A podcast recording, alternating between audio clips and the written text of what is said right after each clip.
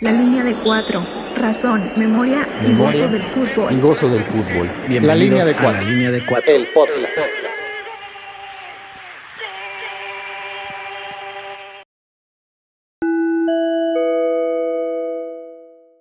La alineación de hoy es traída a ustedes gracias a Dom Lake France Denver, Compassion Always. Gallo, mediocampista número 8 migrante, internacionalista y aficionado del América. Iván, siempre con el 10 en la espalda, aficionado a la tecnología y chiva de nacimiento. Bese, número 11, defensa central. Chilango en el exilio, internacionalista y aficionado al fútbol, pero sobre todo al América. Alejandro Vigna, extremo izquierdo, número 7 astrofísico de profesión y director técnico frustrado del Arsenal. Jafet Nava, defensa lateral derecho, número 4, inmigrante y aficionado a la América. César, número 16, medio de contención, futbolista frustrado que trabaja como periodista, amante del buen fútbol y seguidor de la fiera.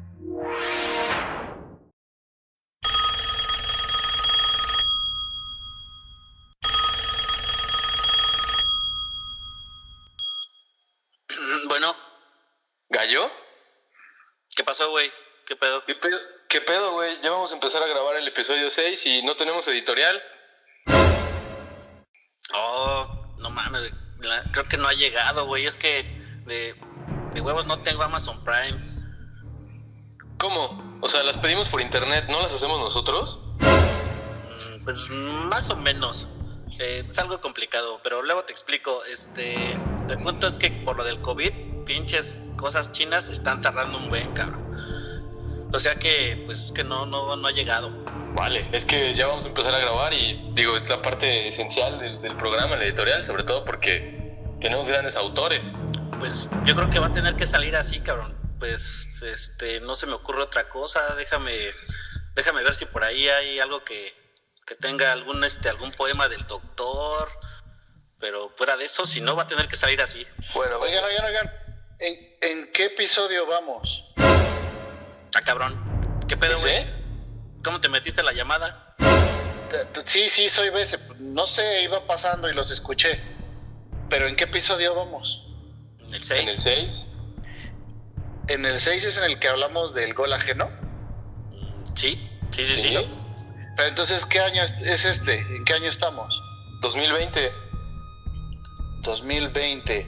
Uh, en esta parte del año ya se estrenó entonces el podcast o está apenas en preproducción.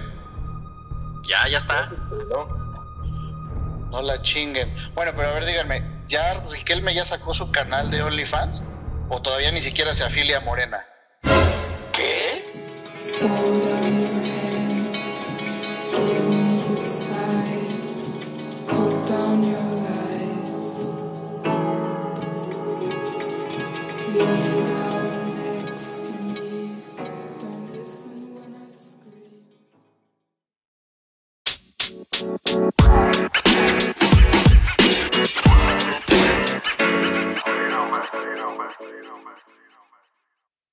Es domingo y hay podcast. Bienvenidos a un episodio más, el sexto ya de la línea de cuatro. Saludo a mis compañeros de la, del eje de la 5-6. ¿Cómo están muchachos? Buenos días, buenas tardes, buenas noches. ¿Qué tal? ¿Cómo están?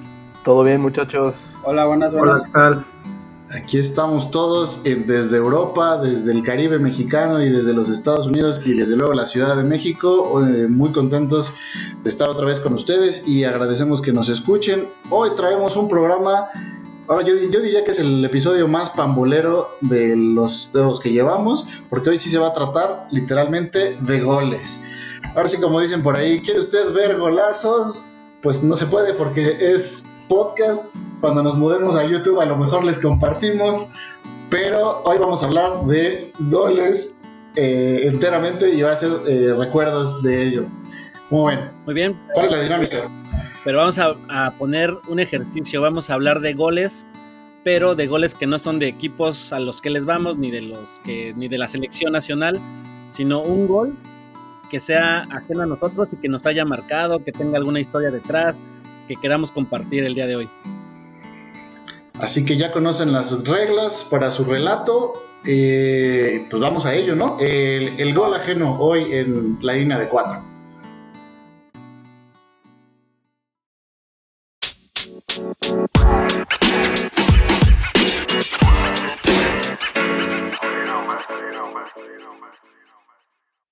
Vamos a entrar en la dinámica del día de hoy. Ya escucharon, hoy es del gol ajeno, un gol que no sea de nuestro equipo y por eso vamos a empezar con el único Puma del programa. Que ¿De qué nos va a hablar el día de hoy?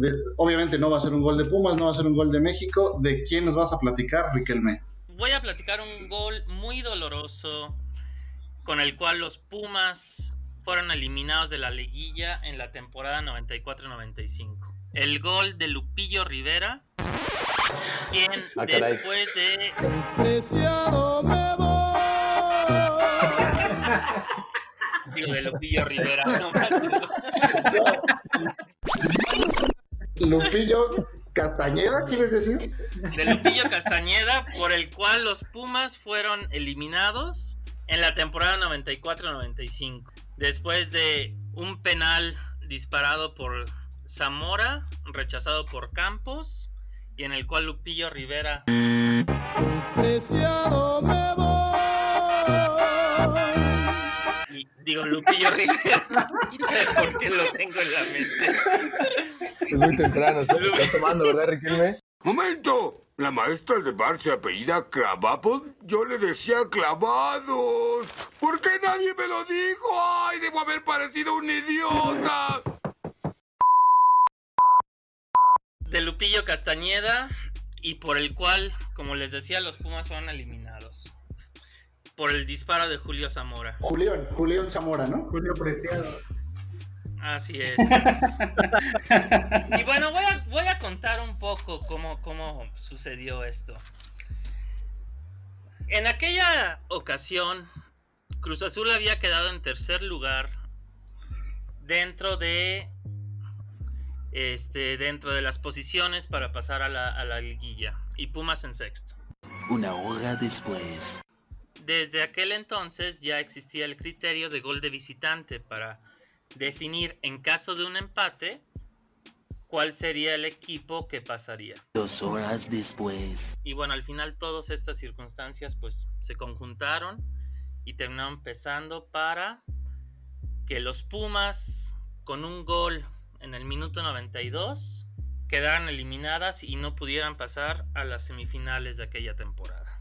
Pumas venía con una mínima ventaja de 1 a 0 obtenido en CU, precisamente con un gol del Chiquis García y hablando de este momento del héroe del Cruz Azul por una mala marcación de Lupillo Castañeda. Entonces, pues recuerdo que todos los medios se lanzaron contra él.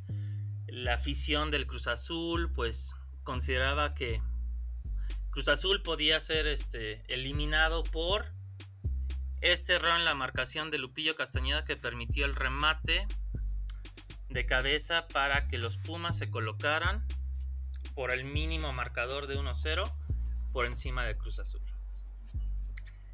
En el partido de vuelta en el Estadio Azteca, minuto 92. Y cometen un penal en contra de Zamora. Oye, ¿quién hizo el la falta? ¿No fue Lupillo o sí?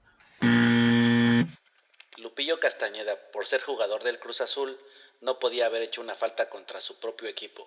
No, la falta quien, quien este, la, la hizo Carrión de los Pumas en contra de Juan Reynoso. Ah, pues sí. Estaba entrando al, área grande y de repente marca penal el, árbitro. Esa, ese equipo del Cruz Azul era realmente pues una muy muy buena versión, algo totalmente ajeno a lo que pues estamos acostumbrados en la actualidad. Contaba entre su delantera, con Julio Zamora, Francisco Palencia y quien fue uno de los grandes cracks de los noventas en el fútbol mexicano, Carlos Hermosillo. Dado eso, pues se preveía que Hermosillo fuera quien, quien disparara el, quien tirara el penal. Sin embargo, Julio Zamora decidió tirarlo él. Entonces ahí estaban solos Julio Zamora, buen, buen delantero, buen perfil del Cruz Azul, en contra de quien era considerado en aquel entonces el mejor portero de México y el tercer mejor portero del mundo según la tabla de la FIFA, Jorge Campos. El inmortal. Exacto. Jorge Campos logró adivinar el disparo de Julio Zamora, que fue hacia su costado izquierdo, y rechazar el balón. Instantes después, Lupillo Castañeda logra rematar y debajo de las piernas, en el minuto 92, todas las esperanzas de los Pumas quedaron disipadas. Puedes hacerlo de una vez, se me terminaron los carteles. Lo recuerdo muy bien porque estaba siguiendo ese partido a través de la tele y creo que fue la primera vez que conocí el sabor amargo de la derrota de mi equipo por las esperanzas que abrigaba, por la situación en que se había desarrollado el juego y la manera y las expectativas más bien que existían dado el resultado previo, dado que el partido estaba a punto de concluir y el resultado en aquel entonces favorecía a los Pumas. Pero al final el fútbol es azaroso, el fútbol es fortuito. Quien era, fue el villano del partido de ida en aquel partido de Pumas contra Cruz Azul terminó siendo el héroe en el partido de vuelta. Y al final Jorge Campos igual, quien en un instante se convirtió en héroe después de rechazar ese disparo de Julio Zamora, pues terminó recibiendo de manera ignominiosa el gol de un empate con sabor a derrota. Y así fue como Lupillo terminó cantando banda. pues así, así suceden las cosas, así le dieron la oportunidad finalmente después de ese gol contra, contra Campos, ¿no? Varias bromas malas después. Es, es una especulación muy interesante la que, la que planteas. 3 y 28 de la madrugada. ¿Qué había pasado si Lupillo Castañeda no logra rematar eso? Minuto 92. Cruz Azul con la oportunidad de pasar a las, a las semifinales. Y Zamora fallando el, el gol pues Lupillo hubiera sido eh, la, el culpable, lo hubieran linchado. Que el astrofísico nos explique, en un universo paralelo probablemente sucedió. El Cruz Azul es campeón durante 30 años seguidos. O sea, todo es posible. Más tarde. Final de clausura 2013, aquella final icónica contra Cruz Azul. 26 de mayo del Estadio Azteca. Eh, el equipo del América llegaba después de un muy buen torneo de fútbol, muy, buen muy buena apertura 2013, no, clausura, perdón, fue el clausura 2013. El América había hecho un muy buen torneo, sin embargo no lo había alcanzado para ser el líder general. Este, Tigres fue el que ocupó esa posición, siempre con su estilo mezquino y agachón. Eh, lo logró otra vez, ¿no? Ser el líder. Lo siento, lo siento, sí, sí, este. Qué agresividad. Me cae muy mal Tigres por ese estilo que tiene de juego, pero bueno, al final siempre sus individualidades lo sacan adelante. Pero no es el tema de este, de este, este, relato. Más tarde, esa misma noche. Yo esa liguilla me quedo como el meme de Juan Gabriel, viéndola detrás de un tronco y viendo qué, pasaba, este, qué pasaba con el América, ¿no? O sea, no, no, no, no deseaba que ganara obviamente la liga, pero, pero sí me daba morbo porque quería ver que por lo menos Tigres fue eliminado. Y así fue. Este, América enfrenta a Monterrey en la semifinal, Cruz Azul enfrenta a Santos en la semifinal. 12 en punto, medianoche. Y bueno, les comentaba, eh, para el primer tiempo, acá el primer tiempo, y Cruz Azul ya iba 2-0 en el global, entonces pues ya toda la afición del Azul, que en ese entonces tenía 15 años sin ser campeón, pues ya estaba emocionadísima, ¿no? De, de ganarle al, al, América en casa, de volver a ser campeones, ya lo daban por hecho. Y bueno, inicia el segundo tiempo, el América con esta misma vocación ofensiva, pero por más que podían y podían, pues no intentaba, no, no lo lograba, ¿no? También Chuy Corona tuvo una muy buena noche ese, ese día y, y bueno, pues así llegamos hasta el minuto 80 y nada, el, el, marcador global seguía 2 a 0, ya todos esperaban como la consagración de Cruz Azul o un milagro por parte de la América y pasó lo segundo. En el minuto 88 llega el capitán de agua Mosquera eh, en un tiro de esquina y pues con un cabezazo de esos que él solía meter, eh, el balón llega al fondo de la red, 2-1 global, este, no se dan por vencidos eh, reinician el juego, 89, 90. Este, Como Luis Fonsi, ¿no?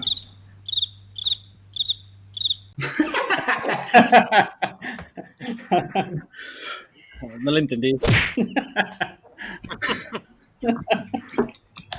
Perdón, güey, te cogió inspiración. 1989-90, este, viene un pelotazo del América que ya estaba a los pelotazos tratando de buscar ese gol que igualara el marcador global y los mandara a tiempos extras y consiguen un tiro de esquina. Entonces, Muy Muñoz que también fue, un partido justo para Muy Muñoz porque creo que también al inicio no había sido, no había tenido el mejor recibimiento, había habido muchos cuestionamientos por parte de la afición si era el portero ideal para, para el América.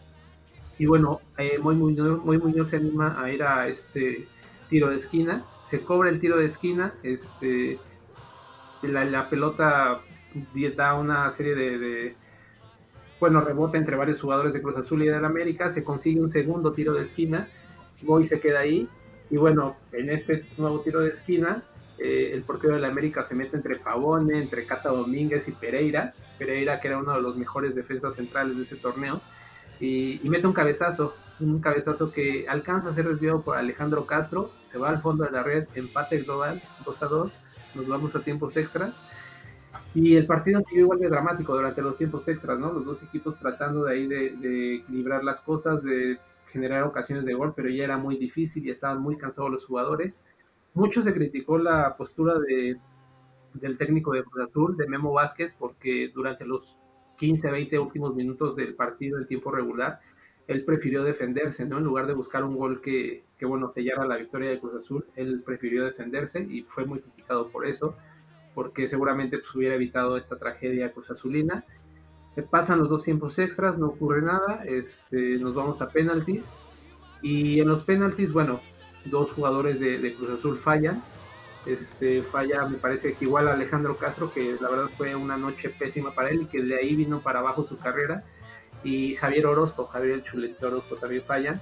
Y el que termina metiendo el gol que hace campeón de la América, pues bueno, es este Miguel Ayun.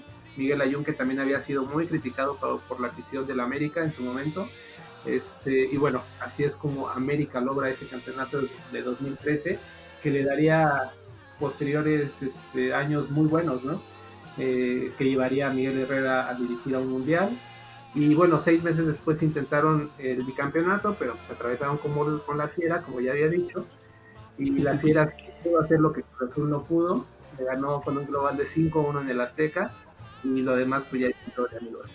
Pues mira, de ese partido, la verdad podríamos hacer un especial aparte, eh, porque sí tenemos muchas muy buenas historias al respecto. Mucho, pero mucho después. Eh, pero bueno, la historia ya todos sabemos en qué terminó, pero la verdad es que sí fue impresionante, que jugaban muy, estaban jugando muy mal sin teniendo uno más, o sea, y era increíble que eso nos fuera a ganar, y afortunadamente no fue así. Sí, o sea, no, no sé qué pasó con Cruz Azul en ese partido, tuvo casi todo el partido con un hombre de más y no lo aprovecharon, no lo supieron aprovechar, y bueno, pasó esto.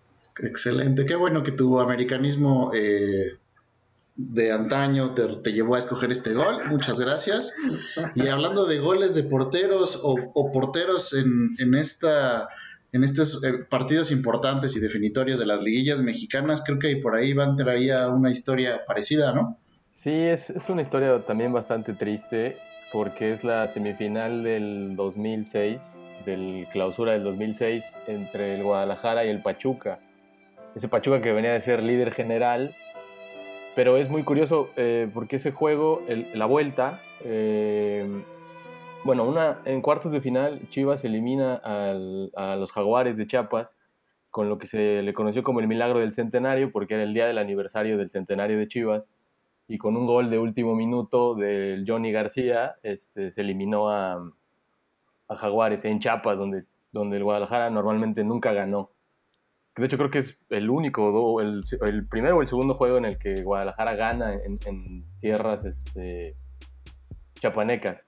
Y este, para las semifinales se enfrentaban al Pachuca, que venía de ser líder, un Pachuca bastante fuerte, y las Chivas que venían este, parchadas porque empezaban ya eh, a, la, convocatoria para el Mundial ¿no? del 2006. Entonces, eh, yo me acuerdo mucho porque la ida este, la, gana, la gana el Pachuca 2-1, pero se, se, sentía ese ánimo de, bueno, le damos la vuelta como en, como en Chiapas. Pero lo curioso de ese juego es que yo no lo vi, la vuelta yo no la vi, porque ese mismo día estaba el Vive Latino, y yo estaba en el Vive Latino con uno de mis mejores amigos, este, con Gerardo, y, y, me acuerdo que con mi papá nos, me estaba mandando mensajes de texto, porque todavía no existía WhatsApp ni nada, y me, manda, me mandaba mensajes de texto diciéndome gol del Pachuca, eh, después gol de Chivas, eh, gol de Chivas, gol de Chivas, dos goles del Bofo, este, uno de Omar Esparza, y Chivas estaba 3-1, estaba 4-3 en el global arriba. Me dice mi papá, me manda un mensaje como minuto 85, 3-1. Le digo a mi amigo Gerardo, que también es, es, Chiva, le digo, pues ya está, ya estamos en la final. Empezamos hasta planear el viaje este, a donde fuera, el, la final, ¿no? Porque la otra semifinal era San Luis Santos, me parece, creo, no me acuerdo. Grave error, grave error. sonaba de fondo la dosis perfecta. Estábamos viendo la Versuit, imagínate, estábamos viendo la Versuit Vergarabat y este. Y de pronto. Ya mejor cuéntanos la anécdota del Vive Latino porque sabemos que va a La anécdota del Vive Latino, exactamente, sí, la anécdota del Vive Latino es justo eso. Yo pierdo señal este, de, del celular, me quedo como una hora o dos horas este, sin, sin señal cuando en una de esas el teléfono logra tener señal, recibo el mensaje de mi papá de nos echaron. Y yo como no puede ser, pero estábamos a dos minutos, no puede ser. Regresé a la casa ya un poco cabizbajo, entre el cansancio del, del Vive Latino este, y, y, la derrota.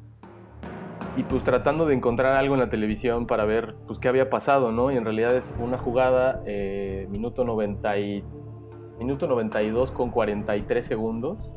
Hay una falta que comete Manuel Sol, una falta absurda, estúpida, sin sentido sobre el, Pipino Cuevas. Pues sí, es una falta tonta que, no, o sea, sin sentido. Y el árbitro marca la falta, se va Calero al, rematar y el Pipino tira el centro y entre Aquivaldo y, y, Calero le ganan el salto a, a, Johnny Magallón y meten el gol, ¿no? Este, a, literal a 13 segundos de haber, eh, de haber llegado a la final, porque después el Pachuca llega a la final contra el San Luis, en una final súper aburrida, de las peores en la historia. Un San Luis que de hecho estaba descendido y le gana al Atlas en el último minuto y, se mete a la liguilla y de ahí este, se mete hasta la final. Y el, y el Pachuca sale campeón, ¿no? Entonces, 13 segundos que yo igual siento que si Chivas hubiera, hubiera avanzado a esa final, lo hubiera ganado sin ningún problema este, al San Luis y hoy tendríamos tres estrellas en lugar de 12, pero así pasa. Lo, triste es eso, que me lo imaginaba y ese sufrimiento sin, sin, ver el, sin ver el televisor. O sea, yo no sé qué hubiera hecho si hubiera estado viendo la televisión o en el estadio, ¿no? Ahora, si busquen el, resumen del partido y las caras, porque pasaban en las tomas a la, no sé, a la gente del Pachuca sufriendo y cuando cae el gol se invierten los papeles, ¿no? Y la barra de Chivas, este, en el, en el llanto, en la lágrima y la gente Pachuca desbordada de felicidad, ¿no? Un momento bastante, bastante triste, la verdad. 13 malditos segundos. 13 malditos segundos. De un jugador histórico como Calero, ¿no? Y de Calero, sí, sí. La verdad, seamos honestos, me caía gordo, ¿eh? bueno, y porque ya se murió, ¿no? También. Pero. no, ya no lo puedo decir. sí, sí, porque ya suena de ardido, pero este. Pero bueno, ese, es mi, relato del gol ajeno, esa, semifinal del 2006 entre el Guadalajara y el, y el Pachuca y los malditos 13 segundos. Buen título, buen título Ese sería, ese sería el nombre, ese sería el nombre del El número de la suerte. 13 segundos. Sí, además, e, en este partido todos se fueron con la finta del gol de Calero porque él sale festejando, eh, corriendo desde la portería hasta la banca y nadie peló a Aquivaldo hasta creo que la tercera toma de, de la transmisión es cuando se dan cuenta de que el Sí, gol sí. no podía- Y según yo, te digo, creo que en la, en la, en la bitácora arbitral el gol se lo dan a Calero, según yo.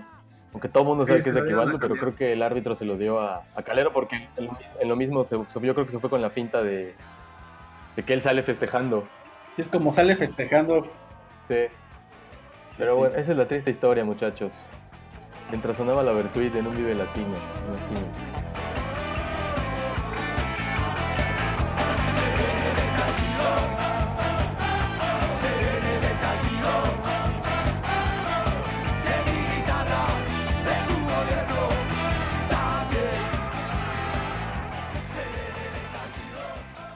Una deuda con la sociedad más tarde. No ligaste. No, no, no, todo mal. Todo mal, todo mal. Sí, sí, todo mal, todo todo mal, mal. sí. 346 minutos más tarde. Pero vamos entonces a tratar de hablar de otra parte del fútbol, el fútbol nacional, que estamos hablando ahorita de goles en México, y del fútbol femenil, creo que hay uno muy destacado, ha habido muchos y muy buenos, pero particularmente Jafet nos trae una historia de un gol del América, pero les juro que la historia no, no, no la va a contar nada más porque sea del América femenil. No, no, tiene que ver mucho con, con la jugadora en este, Diana González, quien ya falleció en, noviembre, octubre, noviembre del año pasado. Eh, tuvo hipoglucemia, este, no fue atendida a tiempo y pues murió. Pero fue un año antes, o unos meses antes, un 10 meses antes, le tocó jugar la final contra Tigres Femenil.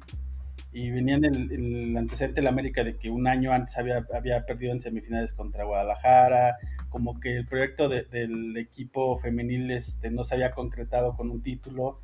Llegan a la final en, el torneo este, de clausura en el 2019, el 2018, perdón, apertura 2018, y este, se enfrentan a Tigres. Tigre- Tigres y Monterrey a nivel femenil son equipos muy fuertes y tanto así que han dominado en, en los campeonatos que ha habido. O sea, entre los de los cinco campeonatos que van, llevan entre tres, dos Tigres y uno Monterrey. Chivas lleva uno y América otro. Pero el partido que fue el, el de ida, que fue en el Estadio Azteca, que era la primera vez que, que dejaban una, una final para el fútbol femenil en el Estadio Azteca, eh, estuvo lleno en, en la parte baja del estadio. América empezó a jugar muy bien, iban ganando 2-0, este, pero pues al final Tigres empató a 2 y así acabó el, partido de ida en el Estadio Azteca. Entonces se enfrentaba contra un equipo de Tigres muy fuerte, jugando en el volcán, con el estadio lleno ahí sí, a, todo lo que dan, no, no, este, no había ya este espacio para más personas aficionadas a la final y este, el América empezó jugando pues, más o menos bien, pero pues sí, yo creo que, que en ese sentido como que la gente que, que seguíamos el partido pues sí lo veíamos muy complicado, el equipo Tigres femenil es muy fuerte y al minuto 45 más uno en un tiro de esquina Diana González se encuentra con una pelota y la, y la mete al fondo. Entonces es un motivo, es un momento muy muy emotivo en el sentido de, de cuando lo ves ya en, en retrospectiva por lo que llevó el- el- el- la vida de esta niña, que este, pues dices, güey, o sea, al final se fue este, siendo muy joven, pero bueno, tuvo ese momento de haber anotado un gol en una final. Este, creo que para la gente que está involucrada en el fútbol de esa forma, pues es algo muy significativo.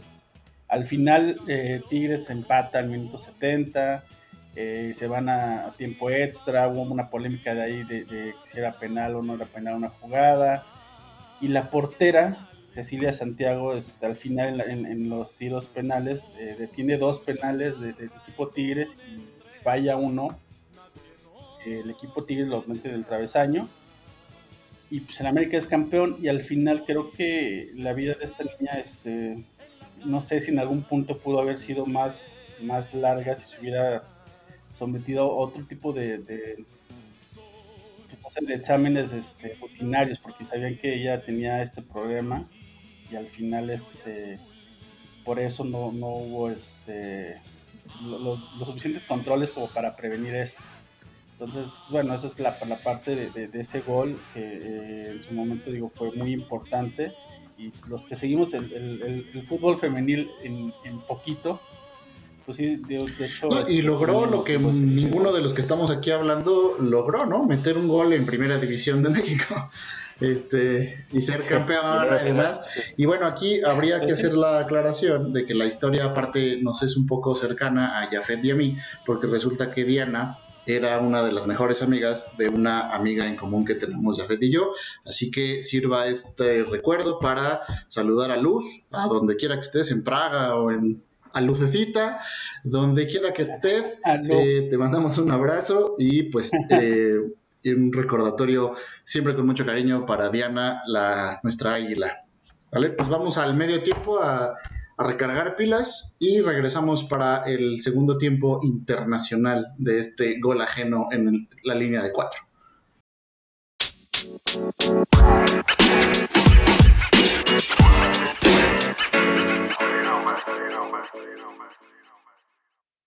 Desde que escucho la línea de 4, el tráfico me la pela. no, a ver. Desde que escucho la línea de 4, todos se me quedan viendo en el tráfico porque soy el único que viene sonriendo mientras maneja. La línea de cuatro, el mejor podcast de Indios Verdes a Nativitas.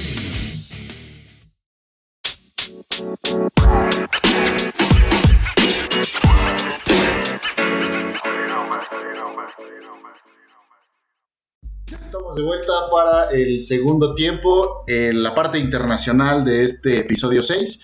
Eh, así que vamos con Gallo a ver qué historia, qué gol o escogió para contarnos el día de hoy. Eh, en este caso, yo elegí este gol por más que nada la jugada es estética, es un buen gol, pero por lo que al, leer un poco de la historia de, de este jugador, lo que me pareció interesante es el contexto que había detrás, ¿no? Que es un ambiente ahí familiar que no me puedo imaginar cómo, cómo pasó, pero es que es algo interesante. Y para que se ubiquen, eh, imaginemos un, un pueblito tipo Juan Rulfo, un Comala europeo. Ay, cabrón. Pinche camión.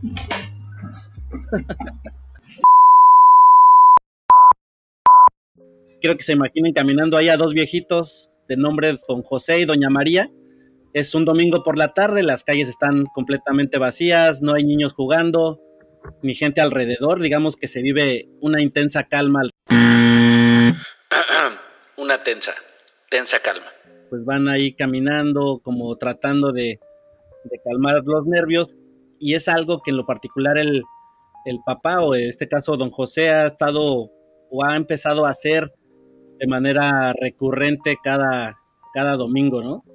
Eh, pues es interesante saber qué estaba pensando el señor, eh, si estaba pensando tal vez en ese día en particular de un viaje que hizo hace 21 años eh, con su hijo, de un, si se acordaba de la vez que tuvo que comprarle esos zapatos Adidas, que pues tardó tres meses en podérselos comprar, con su trabajo el señor José es un albañil, y hoy pues no puede concentrarse en otra cosa, ¿no? Están en ese, en ese rutino, en ese viaje, en ese paseo, tratando de distraerse, de mantener los nervios. Mantener no, calmar, calmar los nervios. Concéntrate, no se ponga nervioso.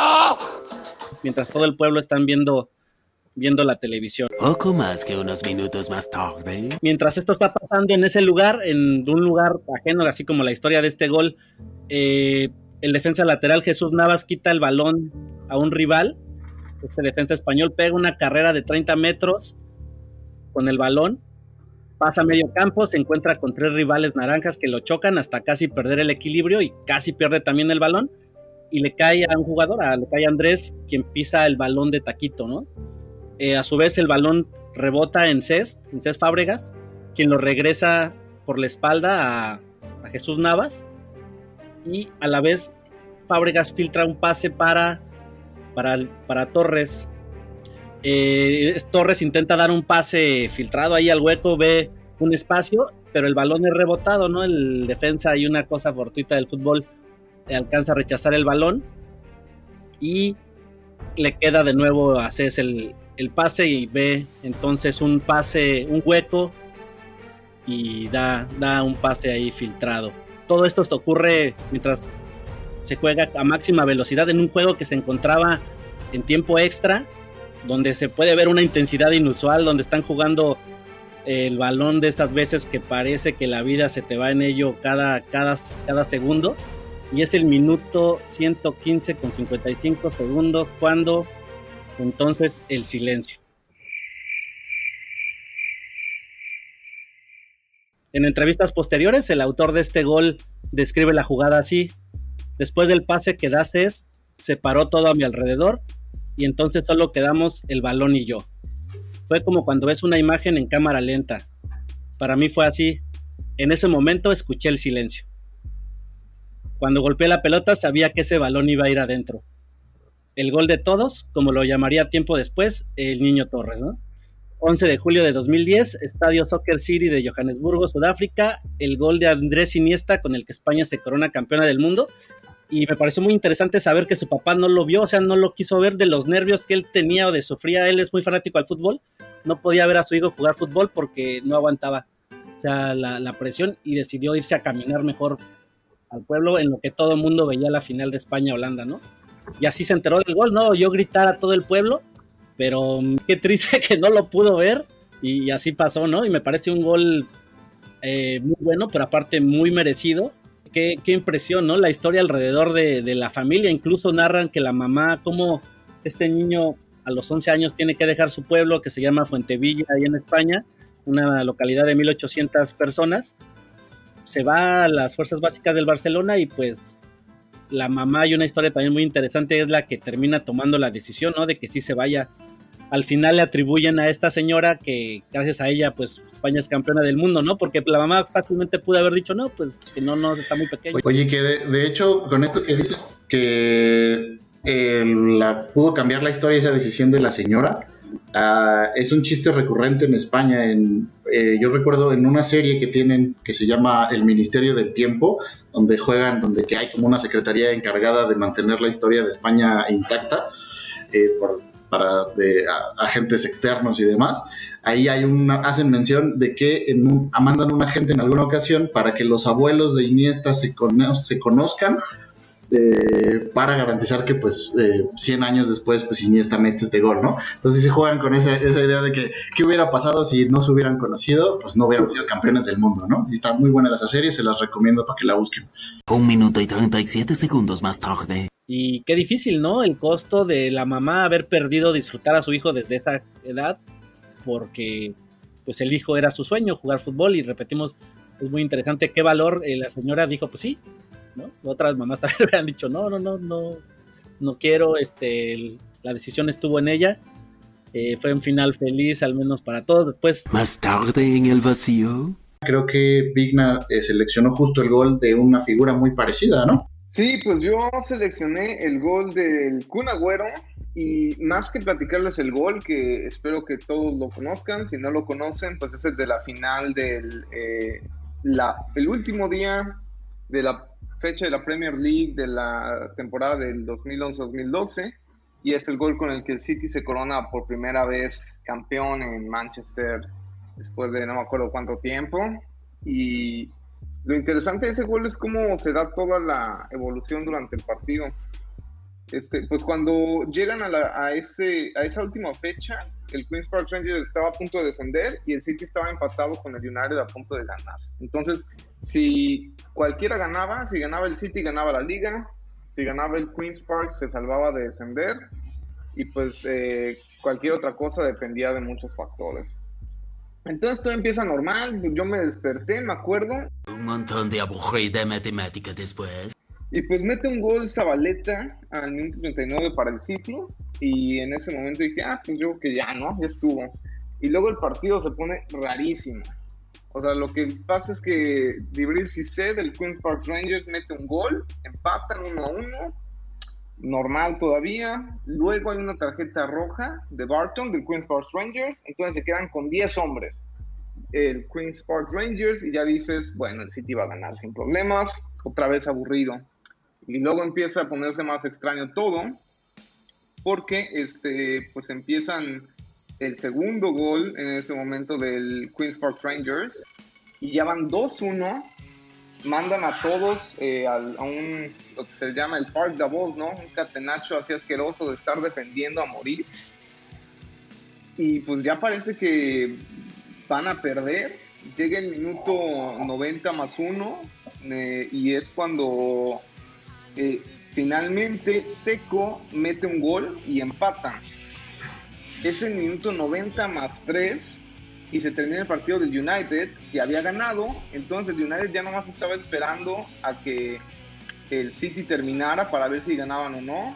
La gente en el estadio del City llorando. No acuerdo si fue de hecho en el, en el del, en qué estadio fue el partido, pero todos los aficionados, ah, fue en el del City, porque todos estaban llorando ya. Y de repente, una de estas jugadas súper extraño, minuto 90 más 4, todos los otros partidos ya se habían terminado. Y pues el mítico gol de Kun Agüero que tiene este grito legendario de la televisión inglesa, que yo no escuché porque yo lo estaba viendo con los comentaristas en español. Pero pues una locura que en el minuto 90 más 4 mete este gol por primera vez después de tanta espera, ganan de esta forma tan explosiva, termina el partido y todos los aficionados del City se vuelven locos y toman el terreno, que es algo que ya no estaba pasando en la Premier League.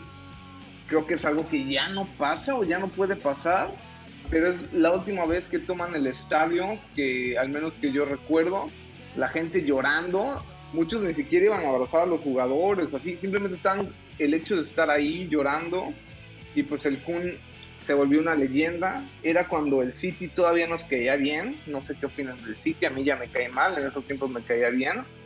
Y pues el joven Mancini con sus 47 años ganó el título. Todo es belleza y gloria. Después llega Pep Guardiola y manda todo a la mierda, como de costumbre. Pero bueno, eso es un gol que yo recuerdo mucho porque no, es- no lo estaba esperando. Yo me desperté, dije voy a ver este partido, va a ser un 6-1 del City. Se empieza a poner muy extraño. Llega el punto en que digo, puta, el Queen's Park le va a ganar al City, les va a arruinar la fiesta. Y al final, pues como los grandes equipos, con un milagro de último momento, el Kun Agüero, que tiene uno de los mejores actuales este, emisiones de videojuegos, si no los han visto se los recomiendo, mete el gol y se convierte en la leyenda del fútbol que ahora es. Para quien no ha visto el gol, ¿cómo fue el- ya la definición del Kun? Pues la definición del Kun estaba viendo el otro día que él la quería echar para la quería cruzar porque creo que llega por la banda derecha o sea el, el gol eh, creo que es de la banda derecha y la quería cruzar pero dice que él en realidad no la pudo cruzar y la envió al poste o sea al lado del poste que es algo que él no quería hacer y que nunca hacía pero fue lo que le salió y pues ya la mete por ahí ahora sí que se ya de cagada pero pues chequenlo. Y lo más chido de ese gol para mí no es el gol en sí. El gol es hasta medio pues rebotado, medio de suerte, sino la euforia que, que hay alrededor del gol. A propósito de todo eso, eh, también una recomendación, pueden buscar en YouTube el documental Made in Argentina, sobre que le hizo el Manchester City a Kun Agüero, y cuentan pues toda su vida y obviamente el momento cumbre, pues es esto que está narrando el doctor aquí tan vívidamente. Eh, pero pues sí, fue, fue histórico porque ya, ya estaba, porque aparte era, se estaban peleando el título contra el rival histórico de la ciudad, ¿no? Lo cual era, para dimensionarlo, es como si dependiera nuestro título de los Pumas o del Cruz Azul. Y bueno, es, es este, pues todavía más importante, ¿no? Imagínense la Sí, porque- que se pusieron los Gallagher, que hay videos, ¿no? Donde salen, van ahí a. Creo que ahí creo que se volvieron a abrazar por primera vez. Este, y se- es entendible, ¿no? Y pues sí, ¿no? O sea, lo que dice Bess es muy cierto. O sea, el- eh, ahí estaban, pues ya el, el United lo estaba esperando a ver si otra vez les ganaba, para otra vez humillarlos, para otra vez burlarse del, del pequeño hermano eh, molesto que siempre había sido el, el City, pero pues ahí fue cuando ya cambió y a partir de ahí, y bueno, con todo el dinero árabe que ya tienen, eh, se ha cambiado la historia en los últimos años. 20 años antes. Mundial de Estados Unidos, BC, ¿qué nos puedes contar? Fíjate que cuando yo estaba tratando de hacer memoria para ver qué gol seleccionaba y les contaba el día de hoy, estaba platicando con un amigo eh, Lucho, que, a quien por cierto le mando un saludo hasta Guaymas, Sonora, aficionado Chiva y probablemente el mejor jugador no profesional que yo he visto en una cancha. Es un verdadero crack. No sé por qué no llegó a debutar, pero bueno, un saludo porque eh, de esa plática que compartíamos recuerdos del Mundial del 94, pues hablábamos de los penales de México, hablábamos del asunto de Andrés Escobar, que ya eh, hablamos en el primer episodio, eh, y otros momentos eh, históricos como la, final entre Italia y, Brasil, demás, y, o, o que el último fue el último mundial de Maradona. Y él me mencionaba de, no, acuérdate el gol de Eric Winalda. Y yo, ah, esa madre, la verdad, hasta ese momento no lo había, no lo había pensado ni cerca en la lista de momentos icónicos de ese primer mundial para mí, o sea, el primer que vi más o menos completo. Y dije, pues está perfecto para la historia del gol ajeno porque pues es de la selección de Estados Unidos, nuestro archirrival aquí en la poderosísima CONCACAF. Y entonces, pues me puse a investigar al respecto y es que si, si uno, si ustedes no lo recuerdan, Una hora después. y sin embargo ese gol está reconocido, por lo menos aquí en Estados Unidos, como el gol más importante de la historia de la selección de fútbol, así de ese, de ese tamaño.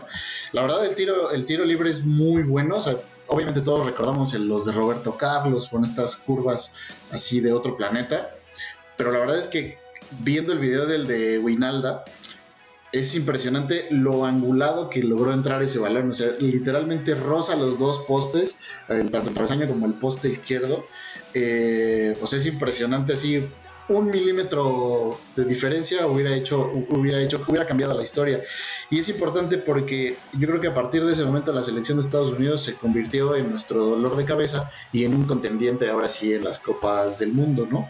Eh, les, decía, eh, porque al final todo fue distinto, al final eh, el partido sí se llenó, se jugó en Detroit, o sea, un, un lugar en el que uno no pensaría en fútbol, en el Pontiac Silverdome, ante 100.000 personas, o sea, ellos se daban por bien servidos y lograban meter 50 y ese día lograron meter 100.000 personas y fue importante porque fueron los primeros puntos para Estados Unidos desde el Mundial de Brasil 50, o sea, todas las participaciones no habían hecho nada.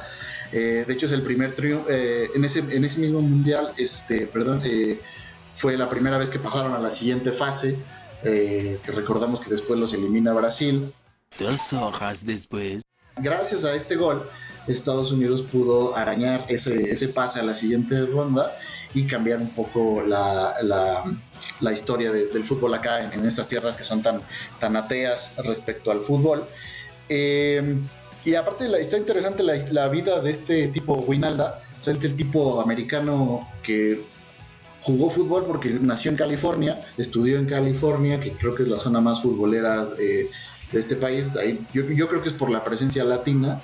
Ahí eh, eh, el, buen gallo está festejando como si su- sus lechugueros de Oxnard hubieran metido gol. Eh, pero es cierto, la verdad al final eh, Winalda es fruto de todo esta, de este, de este contexto que les ha dado futbolistas eh, en, ambas ramas, ¿no? femenil y varonil. También otra, otra, otra persona importante en las selecciones de Estados Unidos es Brandy Chastain, la que mete el mítico gol este de penal en el Mundial del 99 cuando se quita la playera como vato, que la al final la imagen que recordamos es esa de ella en, en Brasil Deportivo, es festejando, y, pero pues es, obvio, ¿no? Estaba siendo campeona del mundo por un gol de ella, bueno, también es de California, y este tipo, eh, Winalda, jugaba en la Bundesliga en aquellos días, en un equipo ahí pues, más, más o menos pinchón, el Saarbrücken, y luego anduvo por el Bochum, o sea, la verdad es que no era de altos vuelos, pero pues logró meter, meter esto. Como dato, incluso este tipo llegó a León en algún momento, ahí para César, jugó en el León, creo que no, no tuvo mucha participación, pero bueno, el León fue de los, de los primeros que se, que se animó a llevar jugadores.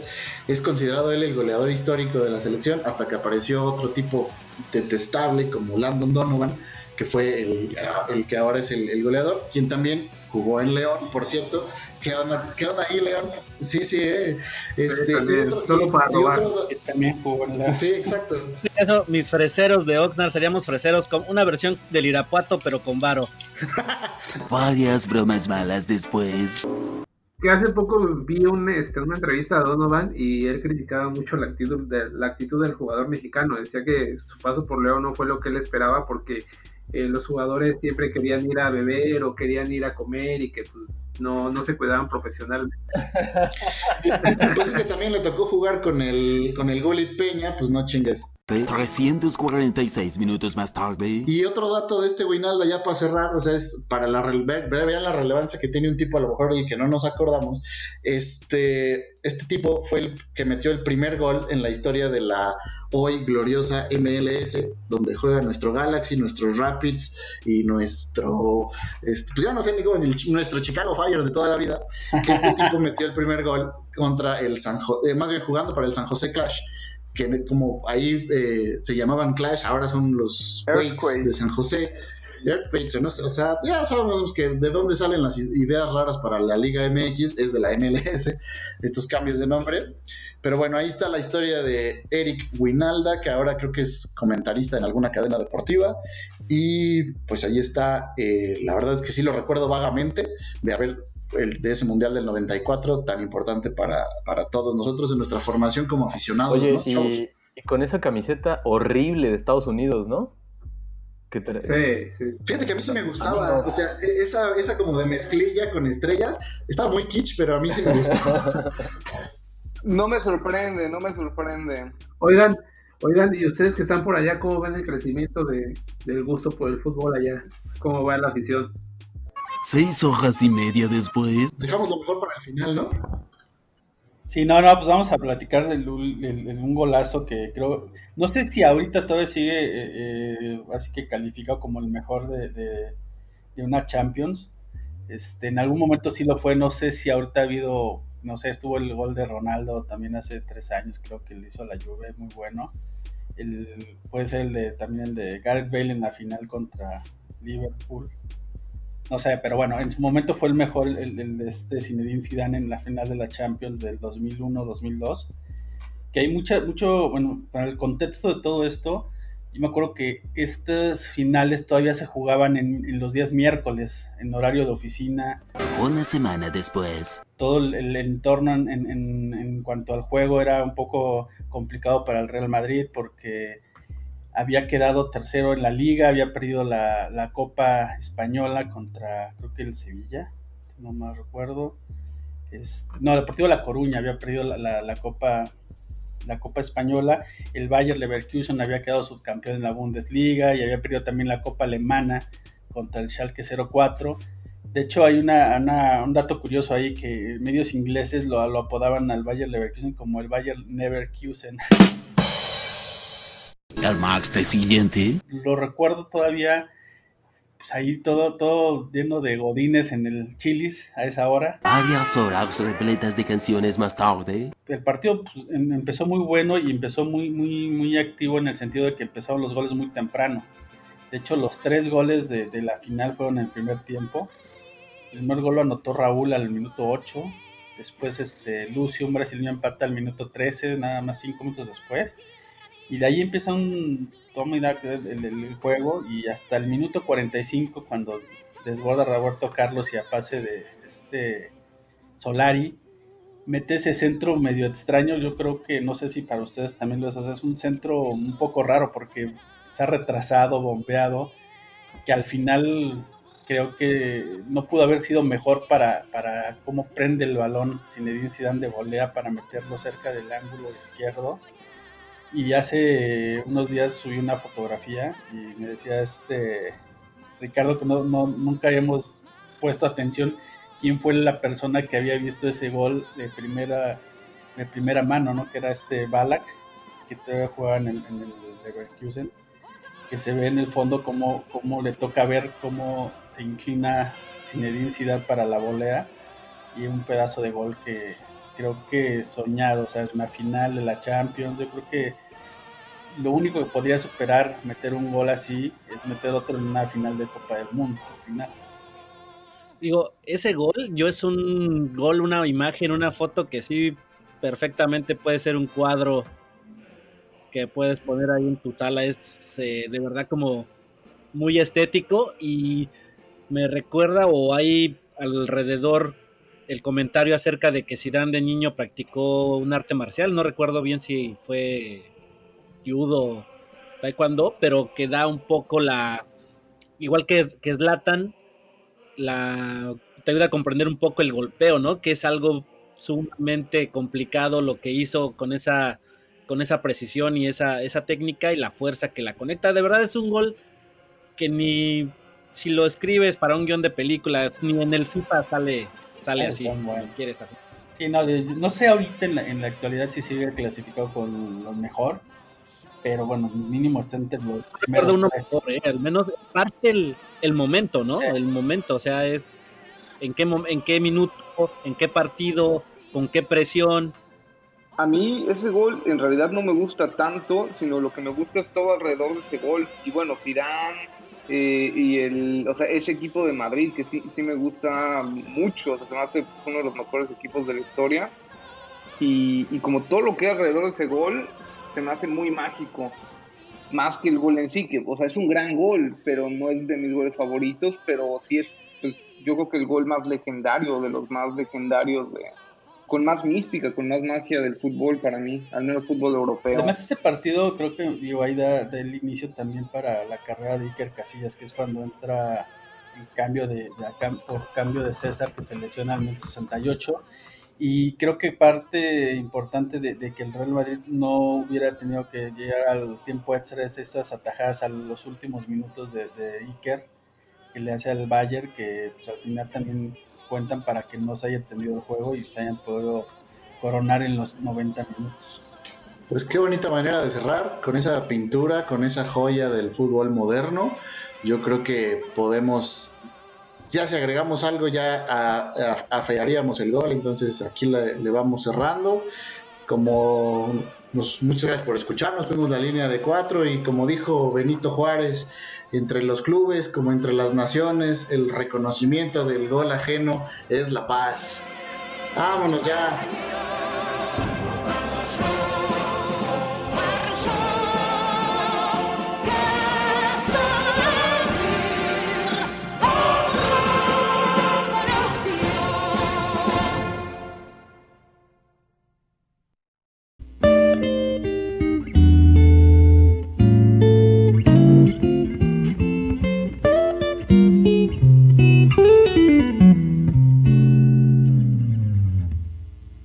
Esto ha sido todo por ahora. Gracias por escucharnos y no olviden seguirnos en Facebook e Instagram como la línea de 4 y en Twitter arroba línea de 4 con número.